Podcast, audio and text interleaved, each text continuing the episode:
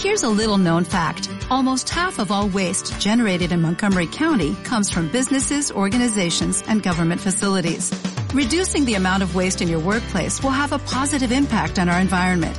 It can also save you money on your disposal costs. Reducing waste and recycling at your business is easy to do and is the law in Montgomery County. Make it your business to recycle right. Learn more at montgomerycountymd.gov slash recycle right or call 311. Yo quiero ser, llorando el hortelano de la tierra que ocupas y estercolas, compañero del alma tan temprano, alimentando lluvias, caracolas y órganos mi dolor sin instrumento, a las desalentadas amapolas daré tu corazón por alimento.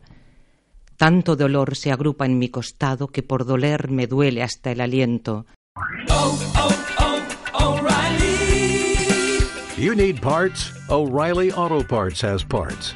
Need them fast? We've got fast. No matter what you need, we have thousands of professional parts people doing their part to make sure you have it. Product availability. Just one part that makes O'Reilly stand apart. The professional parts people. Oh, oh, oh, O'Reilly Auto Parts.